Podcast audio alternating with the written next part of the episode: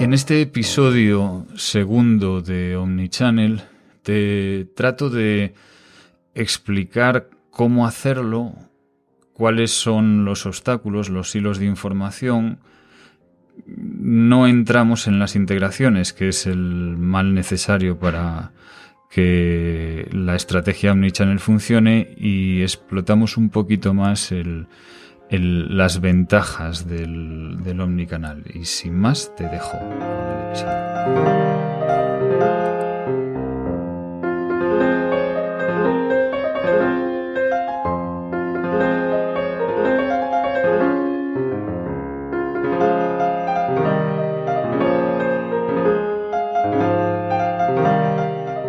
Soy Javier Cuervo y esto es Proportione Omnichannel Commerce, un podcast donde no voy a decir doy clase, pero sí intento explicar conceptos de, la economía digital en general de una forma más o menos sencilla y sobre todo aterrizándolas en casos reales. huyo, trato de huir y en este caso del Omnicanal mucho más pues eh, trato siempre de huir de las generalidades y, para aterrizarlo. Del primer episodio sobre Omnicanal, el Proportione 9, quedamos que, que esto de, de, utilizar una estrategia de, para todos los canales y todos los canales conectados, este Omnicanal, que es casi obligatorio para cualquier marca que se precie, pues por varias razones, porque el coste del clic, el coste del tráfico en Internet está por las nubes. Eh, baste buscar, por ejemplo, entrad en Google y buscar eh, zapatos de vestir mujer y os encontraréis, pues, del orden de mm, una pantalla, si es de ordenador, con unos 15 resultados, de los cuales 13 son publicitarios. Esa publicidad cada vez está más cara y encima no es tan buena, porque nos están saturando de publicidad ahora mismo.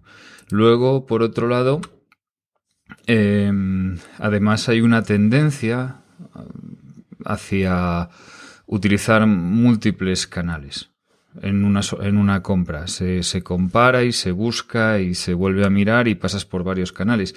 Y claro, el comercio electrónico, que es la caja registradora de Internet, que es donde en Internet se paga, de verdad, eh, pues el comercio, esa caja registradora tiene muchas piezas que conectar tiene que conectar el móvil con el ordenador, con eh, la tienda física, con el, software de atención al cliente, con la logística y tiene que saber que eres la misma persona la que está pasando por todos estos eh, canales, ¿no?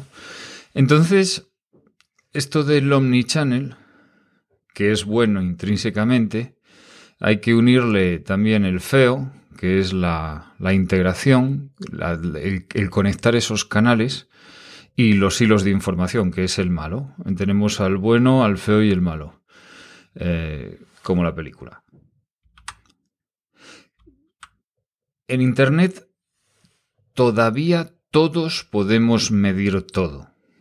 Y hago una referencia clara aquí a Google Analytics. Pasamos de Analytics 3, que todavía está viviendo con nosotros, el Universal Analytics, una máquina de medir maravillosa que Google nos pone gratis, a Analytics 4, donde antes de ocho meses, pues eh, Google nos, nos cortará a mediados de, de este 2023, pues nos va, nos va a cortar Analytics 3 y vamos a, vamos a perder. Pero en cualquier caso, en Internet se mide todo. Más adelante pues se medirán menos cosas con el producto gratuito y probablemente para tener la calidad de medida que tenemos hoy tengamos que pasarnos al de pago. Em, podemos saber cómo nos compran. Podemos saber cómo llegan, si llegan por tráfico orgánico, si llegan por, por campañas de pago, por redes sociales, por referidos, por enlaces que nos han puesto. Y esto del omnichannel no va de diseñar mapas de viaje de cliente, el Customer Journey Map, ni tampoco los otros arquetipos de Buyer Persona y todo eso. No, no, no, no. El Omnichannel va de medir, para empezar. De seguir a la gente por los canales. Si nos contacta primero en físico y luego en online, podemos ser capaces de, darle un seguimiento, si hay tarjeta de fidelización, si hay un móvil con geoposicionamiento, si además luego salta y nos pregunta por WhatsApp, pues deberíamos también poder saberlo. ¿Para qué? Para evitar esos hilos de información, ese espacio donde hay una desconexión. Una persona entra por aquí y por allá y no sabemos que es la misma. Eh, tenemos que mm, evitar esos silos, almacenar, procesar la información y ser capaces de actuar. Eh, como nota a pie, os diré que Amazon, Amazon Marketplace no es multicanal, porque Amazon tiene poquitos canales, pero sí puede ser uno de nuestros canales. Eh, en cualquier caso, nosotros vamos, podemos construir lo que se llama un funnel de conversión, un embudo de, de venta, donde tenemos eh, una parte más ancha donde nos contactan, llegan a nosotros de alguna manera, luego eh, se, se, madura ese, ese potencial cliente y se convierte en un prospecto, en un lead, Luego ese prospecto pasa a ser una oportunidad, luego lo calificamos, luego cualificamos y luego hay un cierre. Entonces ese embudo se va estrechando y puede intervenir muchos canales. Ya en el episodio anterior comenté que un, monocanal, un single channel, es eh, tienda persona, sea tienda física o sea tienda online, pero una sola tienda, una sola persona. Multichannel es muchos formatos de tienda, por ejemplo, tienda física, eh, escritorio, o sea, ordenador y, digamos, una app móvil que se comunican con la misma persona, pero que no se comunican entre ellos. Un cross-channel es donde estos tres canales, por ejemplo, tienda física, eh, tienda web y tienda y app móvil, se comunican entre ellos para llegar a una única persona. Pero el omnichannel es donde eh, tenemos en cuenta lo que hacemos para posicionar en, Google, en buscadores, tenemos en cuenta lo que pasa en nuestra tienda física, tenemos en cuenta lo que pasa en nuestra aplicación móvil, lo que pasa en las redes sociales, lo que pasa en la pantalla grande, en el ordenador o lo que pasa a través del correo. Lo conectamos todo y conectamos a la persona. Entonces sabemos con quién estamos hablando todo el, todo el rato. Por poner un ejemplo, Dentro de, ese ciclo tradicional que teníamos de descubrimiento, exploración, compra y luego recompra o, enganche con la marca, ¿no? Dentro de ese círculo, que, era uno a uno y era bastante sencillo, aquí podemos tener que esto puede pasar por un blog donde oyen hablar de nosotros, eh, por una compra a través de call center, por ver un tutorial sobre nuestra marca, sobre nuestro producto, por vernos en, un banner de publicidad en un periódico, por comprarnos en, la web, online, por vernos en, un en periódico eh, eh, de papel o vernos en, publicidad impresa, por encontrar a nuestra marca en el móvil, por ejemplo, y ver un vídeo sobre nuestra marca en el móvil, por descargarse nuestra app, también por vernos en publicidad de YouTube, por comprarnos en, en la propia tienda, leer reviews nuestras, leer o sea, eh, opiniones de, de, otros clientes sobre nosotros, darnos un me gusta en Facebook, mm, ver un publicidad eh, en eh, un display de publicidad de YouTube, comprarnos a través del móvil, escribir reviews, comparar, utilizar comparadores y todos, todas estas conectadas entre sí. Claro, es, es un trabajo de chinos. Es un trabajo muy duro, muy, muy, muy tedioso y sobre todo que luce muy poco. Que no parece que no estuvieras haciendo nada cuando te dedicas a esto y que además consume muchísimo tiempo porque tienes que meter en vereda, meter en una misma estructura de datos, en una única base de datos, a cosas que son de su padre y de su madre. Eh, ahora mismo nos estamos encaminando hacia, hacia un mundo, hacia un Internet sin cookies, aunque parece que es mucho más complicado de lo que pensábamos y realmente ya se empieza a cuestionar el que vaya a llegar. Pero es cierto que las cookies están bastante mal vistas. Aquí hay una discusión y es que hemos mezclado las cookies de primera con las de tercera parte, que son radicalmente distintas. Las cookies de primera parte solo actúan dentro de una web, las de tercera se pasan información de una web a otra, es cuando te persiguen los anuncios, ¿no? Entonces, eh, hacia un entorno sin cookies que parece que vamos, ¿qué nos queda? La cookie es eh, un programita que te ponen en tu navegador cada vez que pasas por una web para identificarte. Tenemos aplicaciones móviles.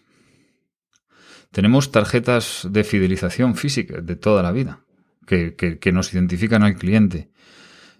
Y podemos hacer retargeting, podemos reimpactar, pero perdemos a la gente en los marketplaces perdemos a la gente en, algunos casos en el teléfono y empezamos a perder la gente y mm, disculpadme el que personalice sobre un, dispositivo en el iPhone, porque los iPhone están mm, ya limitando cada vez más el seguimiento con esas cookies de tercera parte. Entonces, eh, vamos, podemos ir siguiendo a nuestro cliente, pongamos que empieza en el móvil, y que le enviamos una oferta por email, luego pasa a la tienda y compara productos y precios en, la tienda online. En la tienda online eh, pone, hace un pedido, luego puede visitar a la, puede visitar la tienda física, por ejemplo. Eh, puede ver otros productos y recoger el pedido que hizo en la tienda online, puede recogerlo eh, en la tienda física donde está, luego volver a la, al online y escribir un review sobre el producto o volver y volver por último a la tienda física, por ejemplo, a devolverlo, a devolver el producto. Mm, si, nos, si pensamos ahora en business to business, en B2B, eh, todas estas técnicas del comercio electrónico son útiles también en B2B, donde en muchos casos no hay una, una transacción, no hay un carrito de la compra, por ejemplo, simplemente buscamos un contacto o buscamos, pero como comenté en el episodio anterior, esa llamada de teléfono, ese contacto tiene un valor, tiene un valor que se lo podemos asignar y podríamos tratarlo como si fuera un comercio electrónico.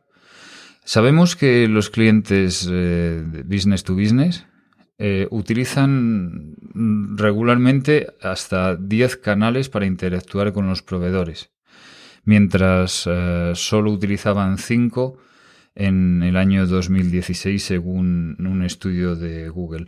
Hay una regla de tres tercios donde tenemos que un tercio de las interacciones van por canales tradicionales, un tercio de las interacciones, otro tercio van por interacciones remotas con personas, por ejemplo, call center o email, o email. Y otro tercio iría por un canal eh, digital.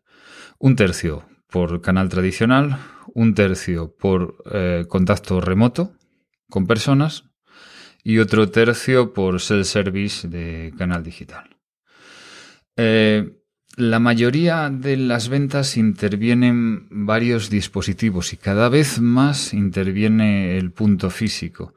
Mm, tened en cuenta, por ejemplo, iniciativas como puede ser eh, Grupo Adeo con Decathlon y, y Leroy Merlin, como pasan de tener tiendas, eh, macro tiendas, o sea, tiendas muy grandes en, el extrarradio de las ciudades, esas naves industriales, y ahora se van incorporando cada vez más tiendas pequeñas en el centro de las ciudades. Esas tiendas pequeñas en el centro de las ciudades forman parte de una estrategia omnicanal donde esa tienda pues te genera te da conveniencia, es más fácil de alcanzar, no tienes todo el catálogo, ni muchísimo menos que tienes en la tienda grande ni en el online, pero sí se presta a pequeñas compras, a cambios, a utilizar la app, al geoposicionamiento, a jugar y a complementar el servicio de, la tienda grande tradicional, pues por ejemplo de Decathlon.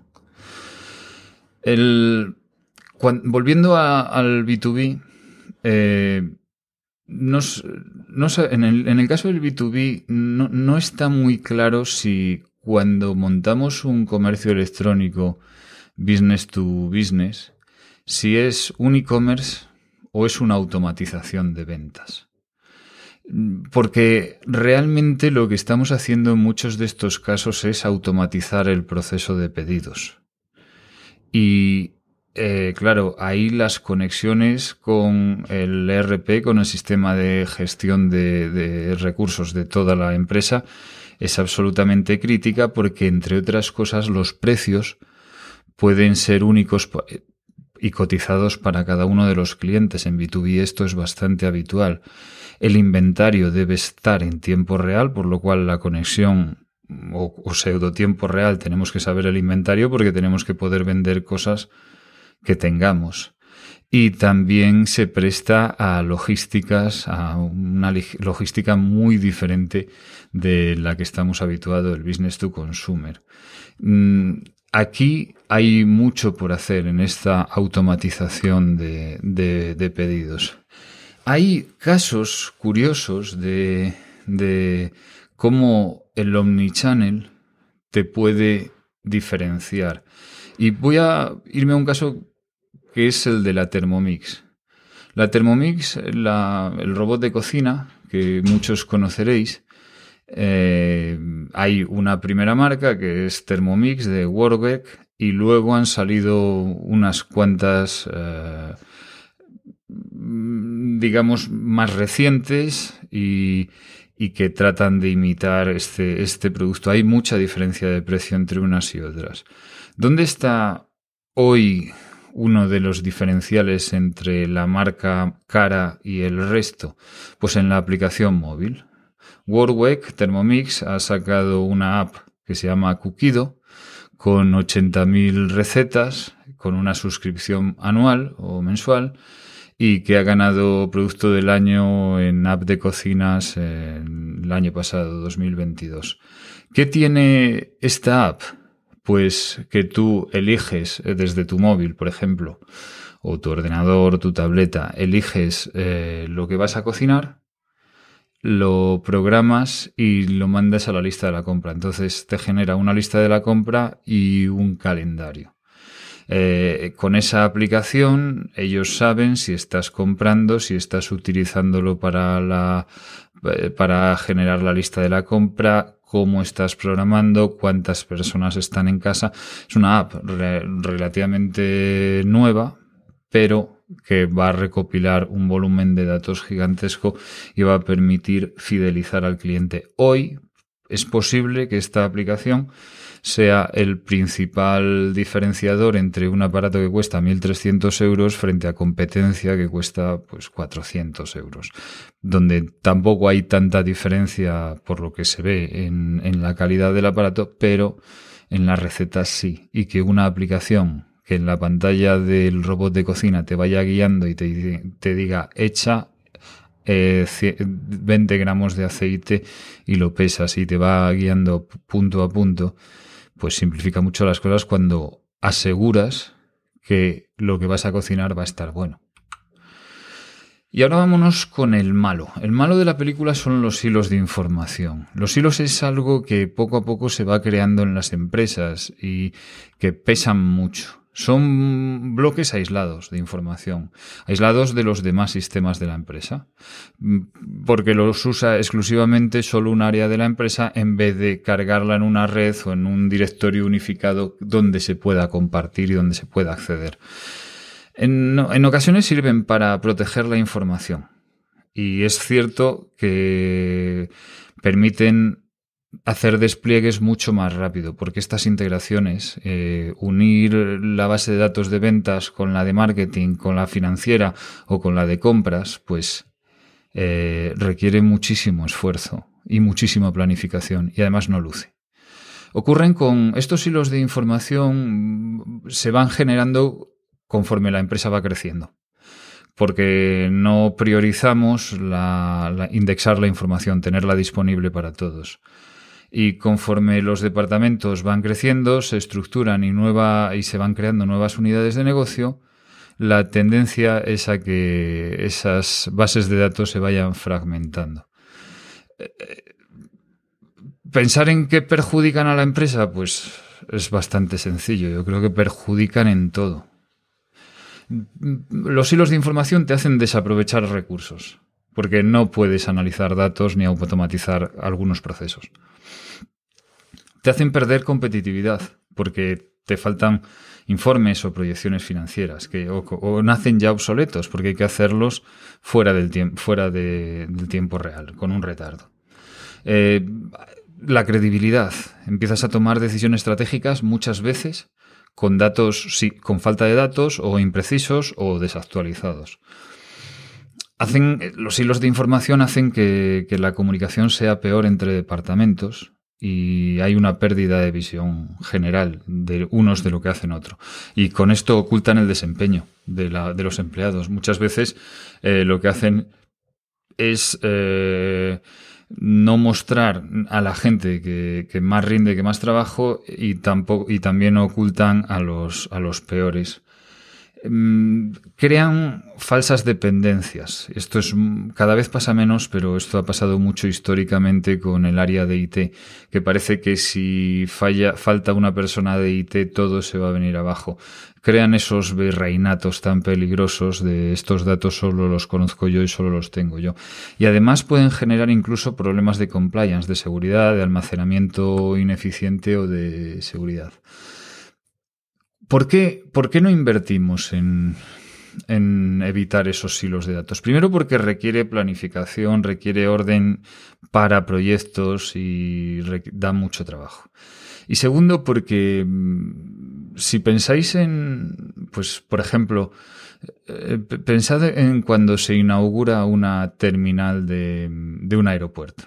Una terminal de un aeropuerto tiene por debajo, pues líneas de combustible, líneas de maletas, tiene una infraestructura por debajo en pisos para mover todo, todos los materiales que hay en un aeropuerto gigantesco, pero nadie inaugura eso. Nadie inaugura los raíles por los que se mueven las maletas, ni las tuberías por las que se mueven los combustibles, no.